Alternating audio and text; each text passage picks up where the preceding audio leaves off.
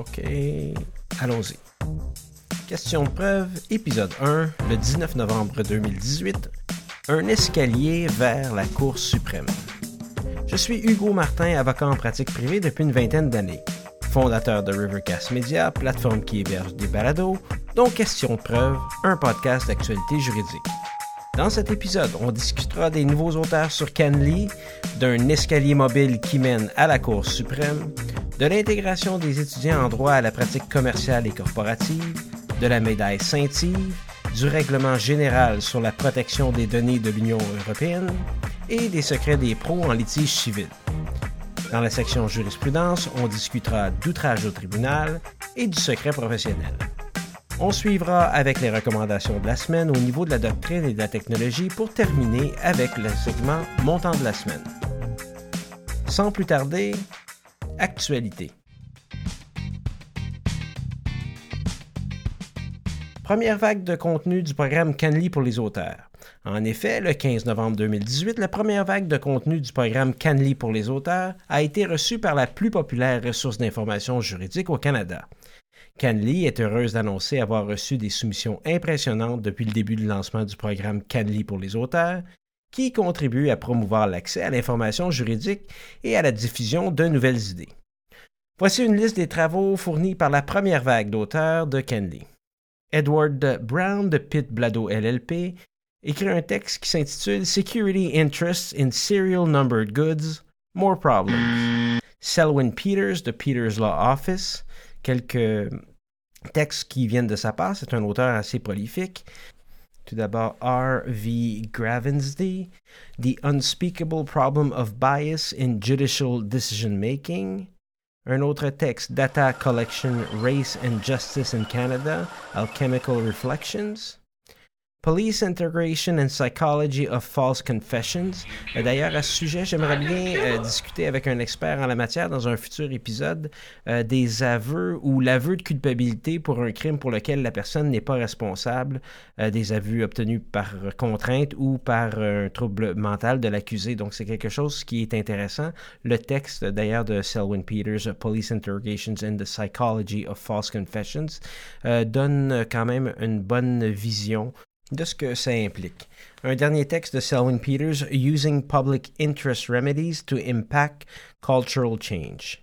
Nicola Reynolds, étudiant en droit à Blaney McMurtry LLP, écrit un texte The New Neighbor Principle, Reasonable Expectation, Relationality, and Good Faith in Pre-Contractual Negotiations. Michael H. Ryan de M.H. Ryan Law ah, c'est un texte qui s'intitule de son côté Executive Control of Administrative Action, Cabinet Appeals and the CRTC. The CRTC plays Dans un autre ordre d'idée, Jason Ward de Ward Lawyer écrit un texte qui s'appelle Resolving Grave Disputes. C'est un excellent jeu de mots puisque l'auteur discute du lieu et mode de disposition du corps d'un défunt et des restes incinérés.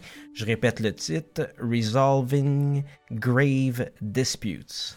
Je vous invite à aller consulter le texte qui est un peu macabre et lugubre, très bien écrit selon moi quand même, qui parle de Decision Making Authority for Disposition of the Deceased du revers de cette médaille-là, Decision Makers of Prima Facie Equal Standing of Rank, Qualifications to the Power of the Estate Trustee, Places for the Lawful Disposal of Human Remains, Unclaimed ou Abandoned Bodies, the payment for disposition of said bodies, et finalement Alternative and Emerging Disposal Methods mes notes finissent par euh, trois points de suspension. C'est quand même, comme je disais un peu plus tôt, macabre et lugubre. C'est euh, basé sur les lois ontariennes, mais quand même, ça peut donner une bonne idée de ce qui se fait au niveau de la disposition des corps d'un défunt. Ça nous fait réaliser qu'il y a plusieurs défis et aspects juridiques en relation avec cet aspect du droit. Euh, finalement, toujours dans la première vague d'auteurs sur Canly, on a Zhu Anrou, professeur agréé de la faculté de droit de l'Université de Montréal. Le professeur Zhu enseigne et poursuit ses recherches dans le domaine du droit constitutionnel, du droit comparé et de la théorie du droit. Son texte, L'immunité de la couronne à l'égard des lois, la loi sur le droit d'auteur et l'affaire Manitoba contre Canadian Copyright Licensing Agency, pourrait se résumer comme suit. En effet, l'affaire Access Copyright nous ramène sur le terrain constitutionnel. Dans cette affaire, les gouvernements de sept provinces et du Nunavut se sont opposés à des projets de tarifs de la Canadian Copyright Licensing Agency dans lesquels elle réclamait à ces gouvernements des redevances pour la reproduction d'œuvres de son répertoire faites par les employés de l'État. L'opposition des gouvernements au projet de tarif était fondée sur l'article 17 de la loi d'interprétation fédérale qui codifie le principe de l'immunité de la couronne à l'égard des lois. D'abord débattue devant la Commission du droit d'auteur du Canada, l'affaire a ensuite été entendue par la Cour d'appel fédérale qui, pour la première fois, s'est prononcée sur l'application du principe de l'immunité de la couronne à l'égard de la loi sur le droit d'auteur. Dans un jugement unanime rendu le 3 avril 2013, la Cour d'appel fédérale confirme la décision de la Commission selon laquelle cette loi lie implicitement la couronne. Le texte du professeur Zhu Anru comporte trois parties. Tout d'abord, l'immunité de la couronne à l'égard des lois, une prérogative royale. Deuxièmement, dérogation à l'immunité de la couronne à l'égard des lois. Et finalement, la loi sur le droit d'auteur lit-elle la couronne? Évidemment, outre le fait que c'est un texte qui traite du, euh, du droit d'auteur, de la loi sur le droit d'auteur, L'aspect constitutionnel est important et aussi l'aspect de l'immunité de la couronne et quelles sont les limites, disons, à cette immunité. Je vous invite à le lire. Ça fait donc un peu le tour de la première vague de textes qui ont été soumis à Canly dans son programme Canly pour les auteurs. Canly rappelle aux juristes que si vous écrivez des articles, des livres ou tout autre type de doctrine, elle peut diffuser vos œuvres. Faites une recherche simplement Programme Canly pour les auteurs pour soumettre vos textes. Tous les détails sont sur le site.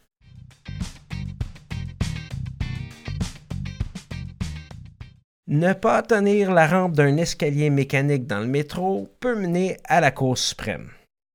À peu près tous les journaux ont rapporté la cause d'une femme qui avait écopé de deux constats d'infraction et fait l'objet d'une arrestation musclée parce qu'elle ne tenait pas la rampe d'un escalier mécanique dans une station de métro à Laval. Ce dossier va maintenant remonter jusqu'à la Cour suprême du Canada. L'affaire découle d'un incident survenu en 2009 alors que la plante Bella Kosoyan a été accostée par un agent qui lui reprochait d'avoir désobéi à un pictogramme sur lequel il était écrit de tenir la main courante de l'escalier mécanique. La femme a argué que l'image coiffée du mot attention n'était pas, à ses yeux, une obligation. Elle a refusé de poser sa main. La situation a dégénéré après qu'elle eut refusé de s'identifier. Elle aurait été prise de force par l'agent et un autre serait arrivé en renfort selon les documents de la cour.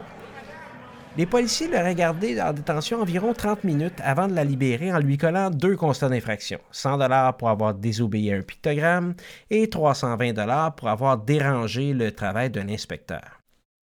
Trois ans plus tard, Bella Kosoyan a finalement été acquittée des accusations pour ces deux constats à la Cour municipale de Montréal. Mais c'est pas ça le dossier qui sera jusqu'à la Cour suprême. En effet, elle a ensuite intenté un recours contre la Société de transport de Montréal, la Ville de Laval et l'agent Fabio Camacho. La Cour du Québec a rejeté le recours en 2015. La Cour d'appel a maintenu cette décision en 2017, mais un juge était dissident. Suite, grâce ou à cause de la dissidence, Mme Kosoyan a fait une permission d'appel à la Cour suprême du Canada qui a accepté d'entendre son appel. La STM n'a pas offert de réaction à la décision de la Cour suprême d'entendre cette cause. Du côté de la ville de Laval, la responsable des affaires publiques, Sarah Bensadoun, a écrit dans un courriel à la presse canadienne que l'on ne souhaite pas s'exprimer, sachant que le dossier est judiciarisé, un peu le standard dans ce genre de situation. À l'époque, une porte-parole de la ville de Laval a admis que le règlement enjoignant aux utilisateurs de garder une main sur la rampe était rarement appliqué, mais qu'en raison de l'entêtement, dit-elle, de la contrevenante, les policiers, et je cite, n'avaient pas eu le choix, fin de la citation, de le faire. L'avocat de Kosoyan Aymar Masakila a quant à lui déclaré sur la décision de la Cour suprême d'entendre l'affaire que c'était une excellente nouvelle puisque selon lui la décision de la Cour d'appel avait créé un précédent dangereux. Dans une entrevue, l'avocat avait déclaré qu'un officier de police qui a la conviction sincère mais fausse qu'une loi existe et décide de punir un parti sur la base de cette loi pourrait être exonéré de toute responsabilité. Cela va, selon lui, à l'encontre de principes de droit importants.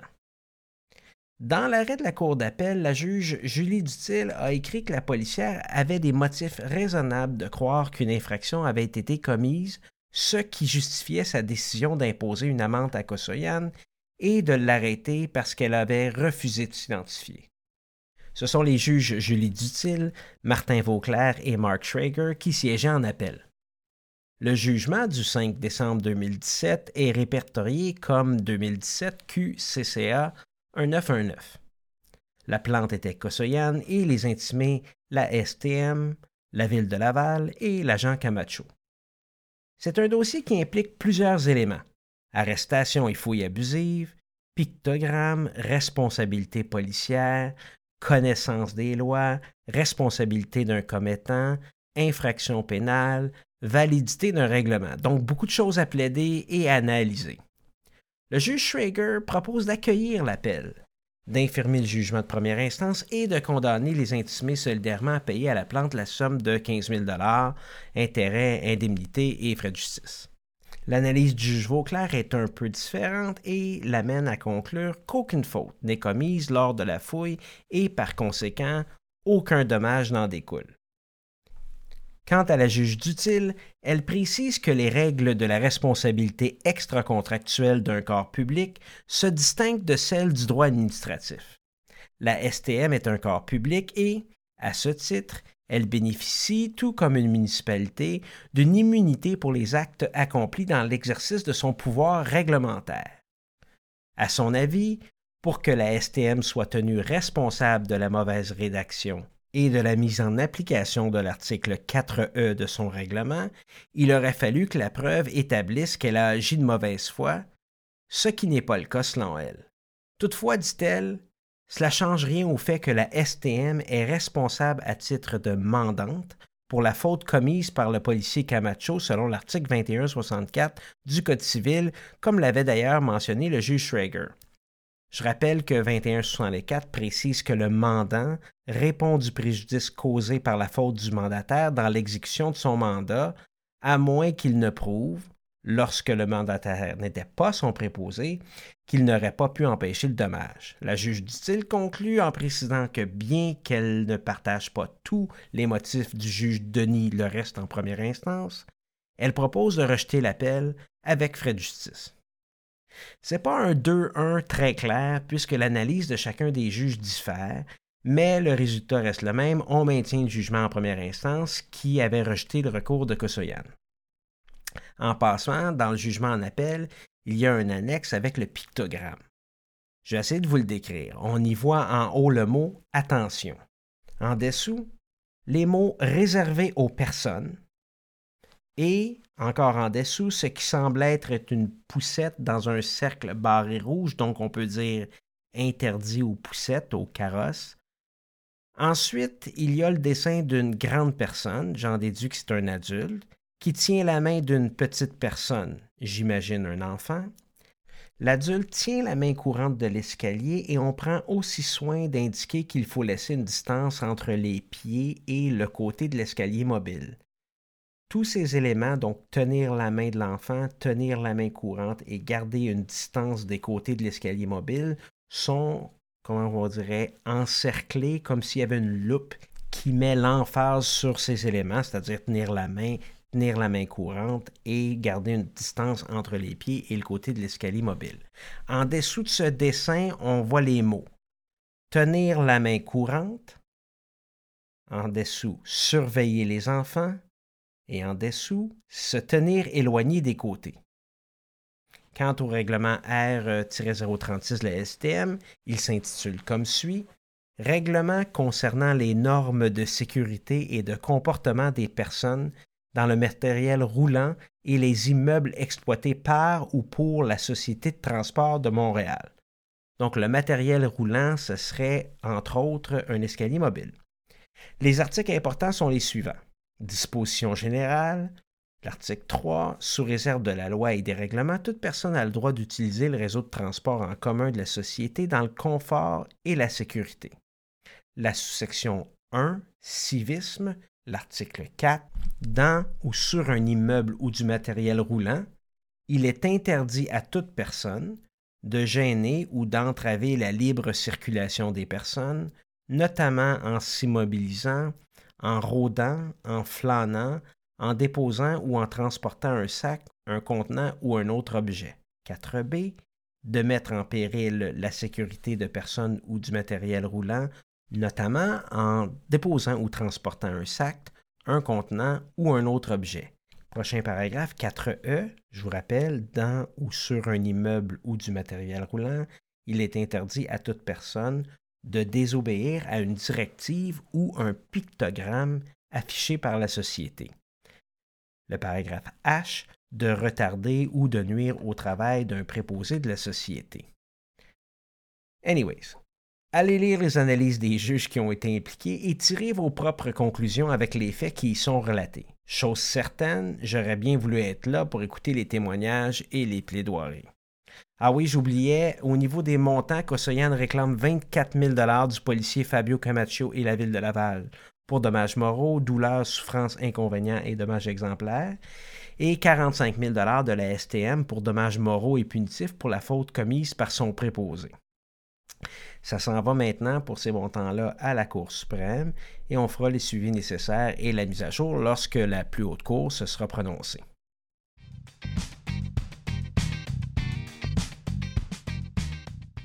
On s'en va maintenant dans quelque chose d'un peu plus rafraîchissant, The Ecstasy and the Agony, Being a Corporate Lawyer.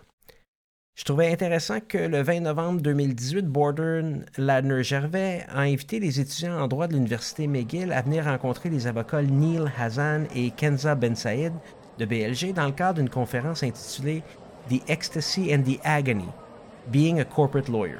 Tout d'abord, le titre est excellent, accrocheur, et je suis convaincu que les étudiants étaient intéressés à assister à une conférence où il pouvait apprendre à bâtir une carrière internationale en droit des affaires avec deux avocats qui représentent et conseillent des entreprises mondiales reconnues et voir à quel point il est possible pour les étudiants et des avocats juniors d'être impliqués à partir du jour 1 dans ce type de pratique.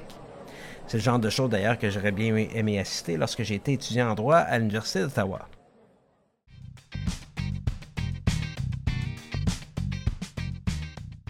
Au niveau actualité UCAM du 9 novembre 2018, l'avocat Jean-Pierre Ménard et la clinique juridique itinérante sont honorés par Pro Bono Québec. En effet, l'avocat Jean-Pierre Ménard et la clinique juridique itinérante, dont le directeur général est Donald Tremblay, sont les lauréats 2018 de la médaille de Saint-Yves. Cette distinction vise à reconnaître l'apport exceptionnel d'un avocat, d'un cabinet ou d'un organisme en matière de services juridiques pro bono. L'avocat Jean-Pierre Ménard dirige le cabinet Ménard-Martin Avocat qui se spécialise exclusivement en droit de la santé.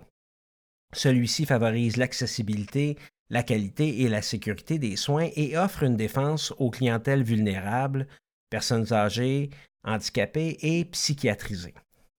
La réputation de Jean-Pierre Ménard le précède. Il s'est d'ailleurs fait connaître pour avoir défendu des causes à portée sociale, dont plusieurs recours collectifs. Il a aussi présidé le comité de juristes experts désigné par le gouvernement du Québec pour étudier la mise en œuvre des recommandations de la Commission de l'Assemblée nationale sur la question de mourir dans la dignité. Il a reçu en 2009 la distinction d'avocat émérite par le barreau du Québec.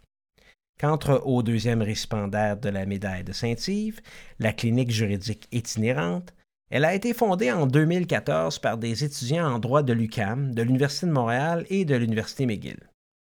La clinique juridique itinérante a pour mission de procurer aux personnes démunies, itinérantes et marginalisées un meilleur accès à la justice. Elle offre un service d'information juridique, d'accompagnement à référence et d'assistance dans les démarches de régularisation des dettes judiciaires. Les bénévoles de la clinique contribuent aussi à la réinsertion sociale de personnes qui se trouvent souvent désemparées devant la complexité de l'administration de la justice. On peut être sensible à cet aspect puisque des fois, même nous, avocats, on peut se sentir un peu perdu, dirais-je, dans la lourdeur administrative des fois sur laquelle on est confronté dans les tribunaux et même juste dans la simple administration de la justice. Leur travail, euh, ceci dit, est supervisé par des professeurs de droit et des avocats membres du barreau. En plus de la médaille Saint-Yves cette année, la clinique a obtenu en 2016 le prix Entraide, Paix et Justice au Gala Force Avenir. Son président fondateur, Donald Tremblay, a reçu la même année le prix étudiant Engagement social décerné par l'Association du barreau canadien, Division du Québec. Pour en savoir plus sur la clinique juridique itinérante, allez à boussolejuridique.ca. C'est là qu'on a le répertoire des ressources juridiques gratuits ou à faible coût au Québec.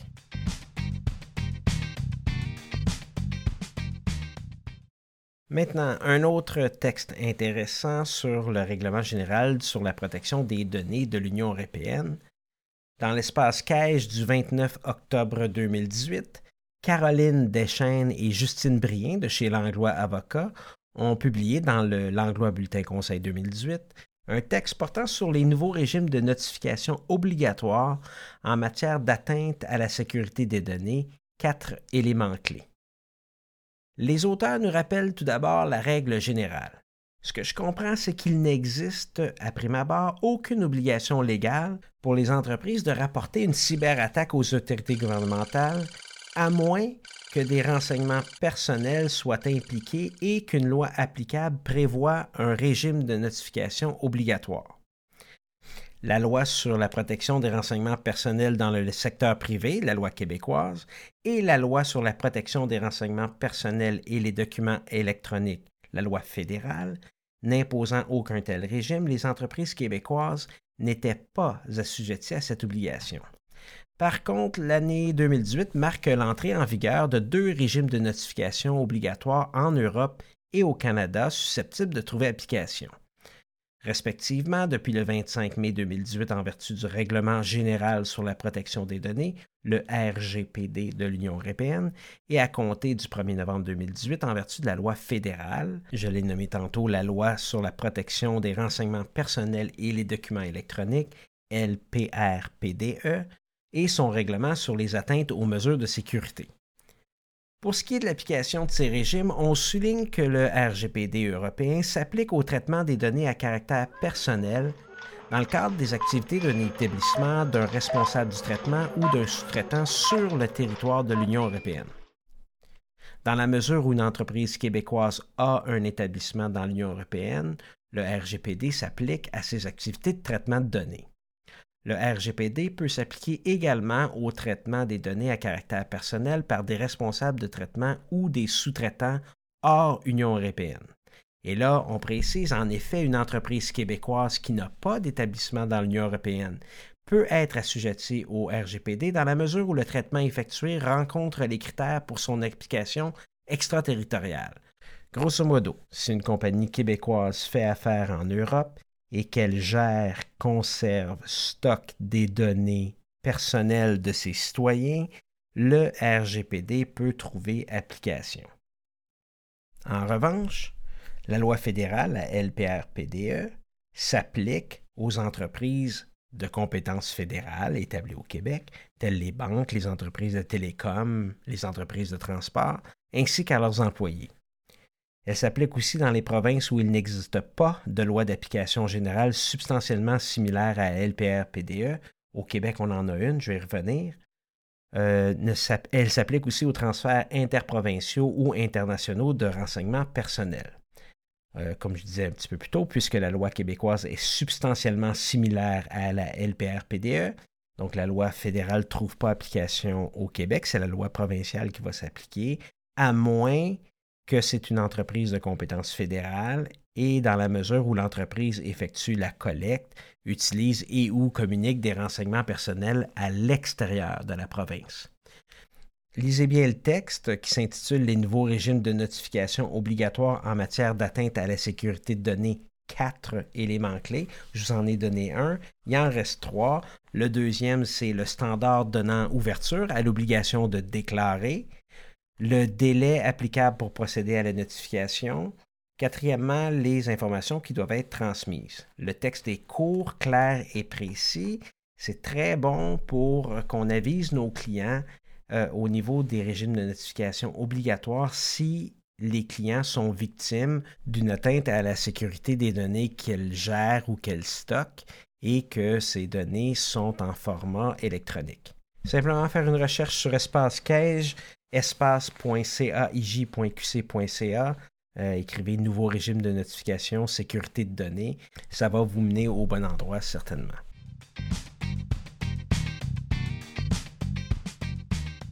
Maintenant, les secrets de la maîtrise du litige civil. C'est sur Droit Inc., sous la plume d'Éric Martel, que l'on peut lire depuis le 15 novembre 2018 le point de vue de Martin Courville, cofondateur d'Adlitem, Jerry Apostolatos, associé chez Langlois, et Zineb Quidri de BTK Avocat sur les secrets de la maîtrise du litige civil. En rafale, quatre de ces secrets l'humilité, ne rien laisser au hasard, informer les clients et que le litige civil est un marathon, pas un sprint. C'est sans surprise que ces trois avocats d'expérience mettent l'emphase sur la préparation.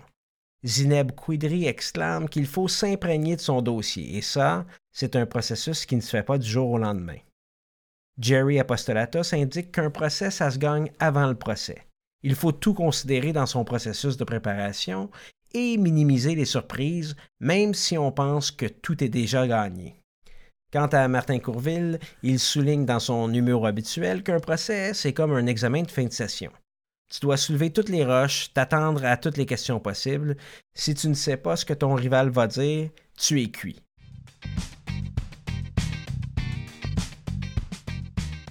Prochaine section, jurisprudence. Le premier dossier, Wintermark contre Cousam, 2018 QCCS 4654, c'est une affaire d'outrage au tribunal. La date du jugement, le 19 septembre 2018. Le juge Christian J. Brossard de la Cour supérieure, les avocats Laurent R. Canemi, Nelson Champagne, Olivier Archambault-Lafont, Karim Renault. Dans cette affaire, la demanderesse en outrage au tribunal reproche au défendeur d'avoir agi de manière à entraver le cours de l'administration de la justice en posant les gestes suivants. Le défendeur en outrage s'était engagé lors d'un interrogatoire préalable à l'instruction à communiquer copie d'un certain courriel et la liste de destinataires. Le défendeur en outrage aurait altéré et donc falsifié le courriel avant d'en remettre copie de manière à en supprimer des destinataires et ainsi induire en erreur tant les parties à l'instance que les tribunaux qui seront appelés à considérer la preuve pour les suites de l'instance entravant ainsi le cours de l'administration de la justice et se rendant coupable d'outrage au tribunal en vertu de l'article 58 du Code de procédure civile. La Cour nous rappelle que l'infraction d'outrage au tribunal décrite au premier alinéa de l'article 58 comporte deux volets. Le second volet vise la conduite de la personne qui agit de manière soit à entraver le cours de l'administration de la justice, soit à porter atteinte à l'autorité ou à la dignité du tribunal. Selon les enseignements de la Cour suprême, la partie poursuivante doit établir hors de tout doute raisonnable l'actus reus, l'élément matériel, la conduite reprochée, et la mens rea, l'élément moral ou l'intention de nuire. Concernant l'actus reus, lorsqu'il s'agit d'une entrave au cours de l'administration de la justice, comme dans le cas sous étude, les actes posés doivent avoir pour effet d'entraver le cours normal de l'administration de la justice ou encore créer un risque sérieux ou important d'avoir un tel effet. Dans le cas présent, le fait de communiquer en réponse à un engagement pris sous serment lors d'un interrogatoire préalable un document dont le contenu est modifié et donc l'intégrité est affectée, en l'occurrence le retranchement de quatre destinataires du courriel, crée certainement un risque sérieux ou important d'avoir pour effet d'entraver le cours normal de l'administration de la justice. Selon la Cour, la demanderesse en outrage fait donc la preuve hors de tout doute raisonnable de l'actus reus. Il en va autrement pour la mens rea. En effet, la mens rea de cette forme d'outrage est l'intention d'entraver ou de dénigrer l'administration de la justice. Cette intention peut prendre la forme d'une volonté de l'accusé d'entraver ou de dénigrer par ses gestes l'administration de la justice. Elle peut également résulter de l'insouciance que l'accusé a montrée à l'endroit de l'administration de la justice, ce qui doit impliquer une certaine conscience de l'impact possible de l'acte posé. Or, la preuve, incluant les pièces considérées sous l'éclairage du témoignage du défendeur en outrage, satisfait le tribunal. Gain que pas nécessairement sous la balance de probabilité, mais certainement selon un doute raisonnable.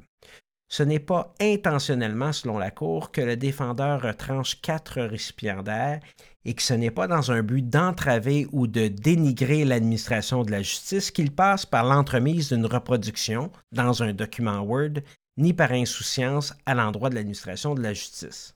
Donc, ce qu'il a fait, c'est qu'il a pris son courriel, il le reproduit dans Word et, ce faisant, retranché quatre récipiendaires. Les indices apparaissant à la preuve ne suffisent pas à amener le tribunal à conclure, hors de tout doute raisonnable, que les explications du défendeur sont des mensonges visant à camoufler des manœuvres délibérées pour éviter de fournir une copie du vrai courriel qui comprendrait les noms de quatre destinataires manquants. D'autant que rien dans la preuve ne permet de voir un intérêt pour le défendeur de cacher l'identité de ces quatre destinataires. Le tribunal adresse enfin l'exceptionnalité du recours en outrage tribunal qualifié de dernier recours. Je pense que cet aspect-là est important puisque les avocats civilistes comme moi, on n'est pas nécessairement habitué à administrer des preuves hors de tout doute et de reconnaître l'exceptionnalité d'un recours. Ainsi, le juge précise qu'alors même si on pouvait faire reproche au défendeur pour la manière dont il a procédé à remplir son engagement pris lors de son interrogatoire préalable, il convient de rappeler que d'autres avenues s'offraient à la demanderesse pour atteindre ses buts, pour obtenir ce qu'elle demandait par l'engagement exigé lors de l'interrogatoire, et même pour lui permettre de faire porter un blâme au défendeur, à savoir une déclaration de comportement abusif. On parle ici de 54.1 à 54.6 du Code de procédure civile. On se souviendra que l'abus peut résulter de plusieurs éléments, demandant justice ou d'un acte de procédure manifestement mal fondé, frivole ou dilatoire, d'un comportement vexatoire ou querulant, de la mauvaise foi, peut-être dans notre cas ici, de l'utilisation de la procédure de manière excessive ou déraisonnable, de l'utilisation de la procédure de manière à nuire à autrui, ou finalement du détournement des fins de la justice, notamment en limitant la liberté d'expression d'autrui dans un débat public. Donc, ce que le juge nous dit, c'est qu'il y avait d'autres options qui s'offraient aux demandeurs en outrage. Et pour nous rappeler le caractère exceptionnel, le tribunal cite la Cour suprême dans Moras contre Nadeau-Dubois au sujet de l'exceptionnalité de l'outrage au tribunal, rappelant qu'il s'agit d'un pouvoir qui ne doit être exercé qu'en dernier recours. Conséquemment, le tribunal déclare le défendeur non coupable de l'accusation d'outrage au tribunal. Je vous invite à lire cette cause pour donner des idées, des indices, à savoir quoi faire lorsque on veut sanctionner le comportement de la partie adverse dans le cadre d'un débat judiciaire civil.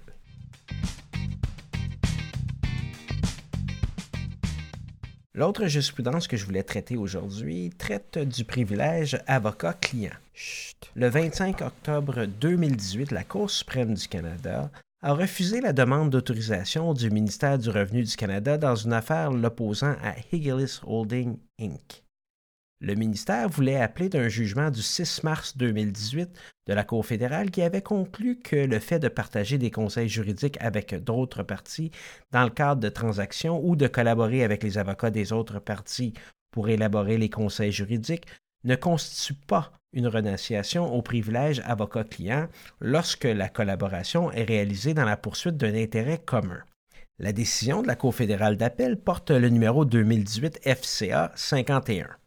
Les parties à cette affaire étaient représentées par les cabinets Dentons Canada, Nathalie G. Drouin, Deputy Attorney General of Canada, McCarthy Tetro LLP et Baker McKenzie LLP. Dans un communiqué du 15 novembre 2018, John Grant de Miller Thompson à Toronto nous rappelle les définitions de base. Le secret professionnel de l'avocat protège les communications entre un avocat et un client destiné à solliciter ou à fournir des conseils juridiques et destiné à être confidentiels. Par ailleurs, le privilège d'intérêt commun, ou en anglais le Common Interest Privilege, est selon lui mal nommé, ce n'est pas un privilège autonome, c'est une règle qui permet le partage d'informations privilégiées sans perte du privilège avocat-client. Ce qu'on vise ici, c'est qu'il peut avoir des communications privilégiées qui sont normalement protégées par le secret professionnel, qui sont communiquées à l'extérieur de la relation avocat-client, qui normalement devraient perdre le privilège, mais ne le perdent pas. On connaît la règle qu'un secret n'est plus un secret lorsqu'on l'a communiqué à quelqu'un d'autre. C'est pas une règle qui est absolue. John Grant, encore une fois de Miller Thompson à Toronto, discute ensuite de l'impact sur les clients et les avocats. Les règles de collaboration entre les parties, on se souviendra notamment au Code de procédure civile, signifient de plus en plus que les clients et leurs avocats auront souvent un intérêt pratique à partager des conseils privilégiés ou à collaborer directement avec les avocats d'une autre partie s'il existe un intérêt commun. Un intérêt commun, ça peut être le règlement, si on a un intérêt commun de régler, mais ça peut être aussi dans le cadre d'une fusion-acquisition où les deux parties ont des intérêts communs, un qui veut vendre, l'autre qui veut acheter, on veut que la transaction se, se concrétise. Suite au refus de la Cour suprême d'entendre l'appel du ministère, la décision de la Cour fédérale d'appel confirme que la règle de l'intérêt commun est fermement établie en droit canadien. La CFA indique d'ailleurs le privilège avocat-client n'est pas abandonné lorsqu'une opinion fournie par un avocat à une partie est divulguée, à titre confidentiel, à d'autres parties ayant un intérêt commun suffisant dans les mêmes opérations. Ce principe s'applique que l'opinion soit d'abord divulguée aux clients de l'avocat concerné puis aux autres parties, ou simultanément aux clients et aux autres parties.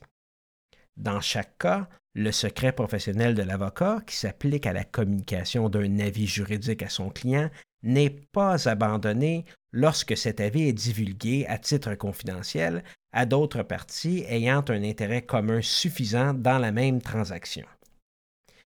Par conséquent, les parties à une transaction, encore une fois je répète fusion-acquisition, disons, peuvent avoir un intérêt commun à mener à bien la transaction ou à partager des conseils juridiques. Ils peuvent généralement partager des documents privilégiés, tels que des notes fiscales et d'autres avis juridiques, sans perdre par erreur le privilège sur ces documents. La Cour fédérale d'appel a déclaré que les intérêts de leurs clients respectifs seraient mieux servis si leurs avocats collaboraient sur des avis juridiques concernant l'application d'une loi à la transaction devant être complétée par les parties. Je vous donne un exemple. Je reviens encore à la fusion-acquisition. Les parties s'échangent leurs notes sur les avantages fiscaux de faire la transaction. Donc, il y en a un qui veut payer le moins d'impôts possible en vendant, l'autre veut qu'il y ait le moins d'impact fiscal aussi en achetant. Ils se partagent les notes, mais Revenu Canada veut avoir accès à ces notes-là en disant bien, quand ils ont partagé d'une partie à l'autre, ils ont perdu le privilège du secret professionnel. On conteste ça et la Cour fédérale d'appel semble maintenir le privilège dans certaines circonstances. Et là, John Grant suggère que les meilleures pratiques voudraient que les parties envisagent de signer un accord de privilège d'intérêt commun afin de cristalliser l'intérêt et les intentions des parties. Encore une fois, c'est les meilleures pratiques. Souvent, peut-être, on n'y pense pas avec cette décision-là et avec euh, ce que l'avocat John Grant nous suggère, c'est peut-être bon d'élaborer de tels accords. Euh, les parties devraient garder à l'esprit qu'ils doivent partager un intérêt commun suffisant, euh, qu'ils devront clairement démontrer qu'ils souhaitent que la communication de communication et de documents privilégiés reste confidentiel et que l'échange de communication privilégiée ait eu lieu dans le respect de cet intérêt commun. Et comme suggéré par l'Association du barreau canadien, il devrait limiter les circonstances, le cas échéant, dans lesquelles de tels documents peuvent être divulgués à des tiers. Et finalement, la meilleure pratique. De manière générale, afin de protéger leur communication et leur matériel, les parties devraient prendre toutes les mesures raisonnables pour se développer, revendiquer et préserver le privilège du secret professionnel de l'avocat. Donc, il ne faut pas être non plus négligent dans le partage des documents, dire on fait ça un petit peu à l'avocat comme je te pousse, et au bout de la ligne, on dit non, non, non, non, finalement c'était protégé par le secret professionnel, c'est ça nos intentions. Donc pourquoi pas ne faire un accord entre les parties et aussi, de manière générale, de rester prudent dans la façon que les communications privilégiées avocat-client circulent entre les parties et à des tiers? Sur cette deuxième décision, on complète la section jurisprudence. Normalement, on pourrait avoir un invité qui viendrait parler des jurisprudences. Je n'ai pas d'invité pour cet premier épisode, mais si vous désirez collaborer, venir discuter d'un sujet d'intérêt ou d'une décision récente, la vôtre ou celle d'un collègue, simplement communiquez avec moi.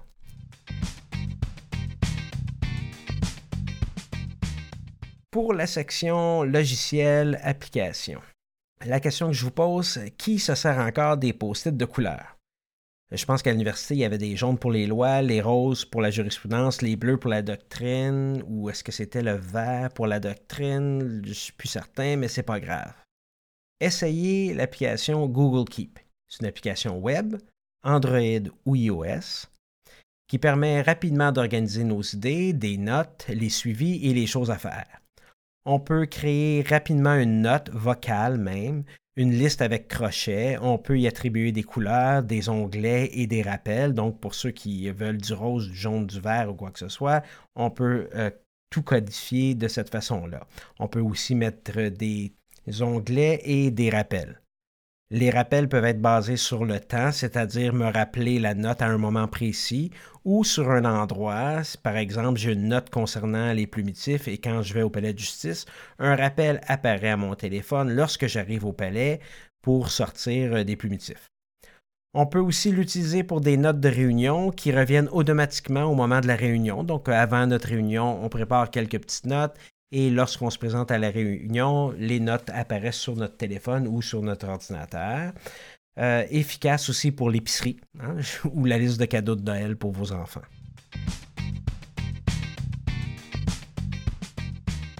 Au niveau des sites d'Internet d'intérêt, quand êtes-vous allé sur le site du CAIJ la dernière fois? caij.qc.ca, c'est un site qui est, selon moi, dynamique et convivial.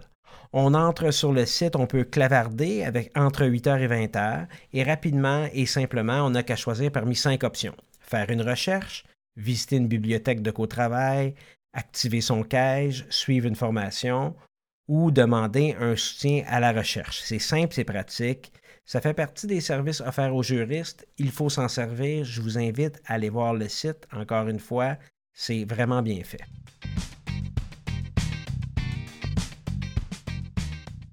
Parmi les nouveautés en librairie, je vous suggère euh, Développement récent en droit de la copropriété divise, 2018, volume 447.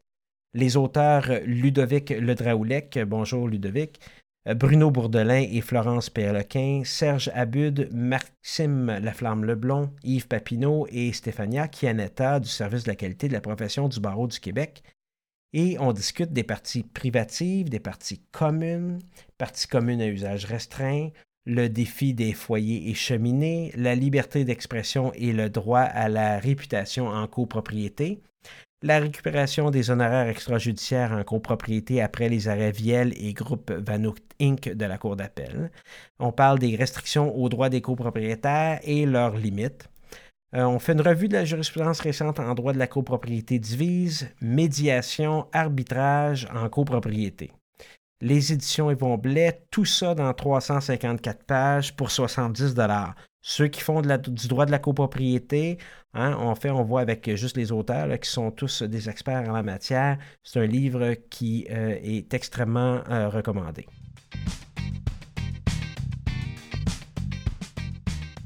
Pour ce qui est de mon segment favori, c'est-à-dire le montant de la semaine, c'est un segment qui va d'ailleurs revenir à tous les épisodes, je vous suggère 20 dollars.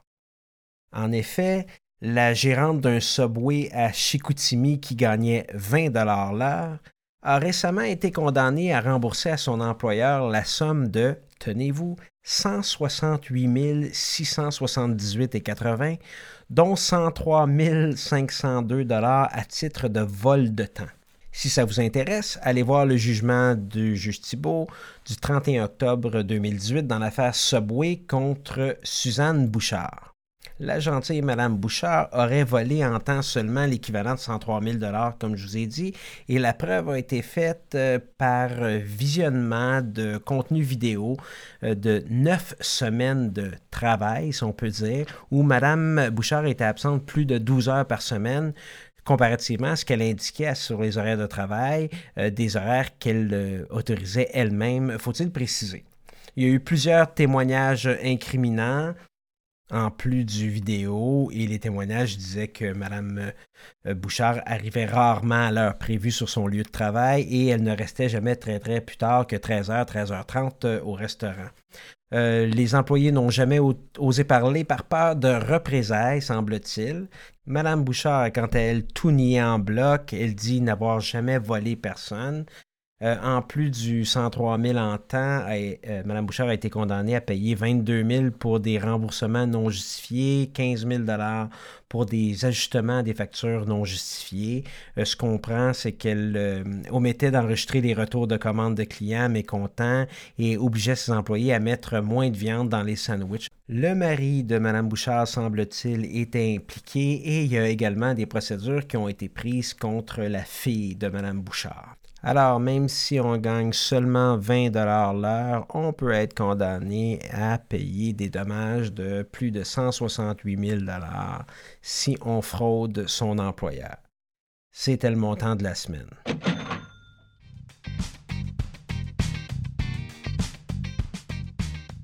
En conclusion, je vous remercie de votre attention. Le mot-clé de la semaine est outrage. Ce sera nécessaire pour obtenir votre attestation FCO. Je suis ouvert à vos commentaires, suggestions et idées. Contactez-moi pour venir discuter de sujets qui vous concernent, qui vous tiennent à cœur et qui font avancer la pratique du droit. Tous les détails sont disponibles sur le site Rivercast Media. Abonnez-vous à Question de preuve sur Apple Podcasts, Google Podcasts ou sur n'importe quel agrégateur de balado. À l'animation, réalisation et montage, Hugo Martin à la création audio et à la technique, René Gagnon. Au matériel audio, Sergio Travaglione de Music Red One. Le webmaître est Andrew Spiegel. À la gestion, au marketing et à la direction générale, Constance Saint-Pierre. Ce podcast est une production Rivercast Media SA et rappelez-vous, tout est question de preuve.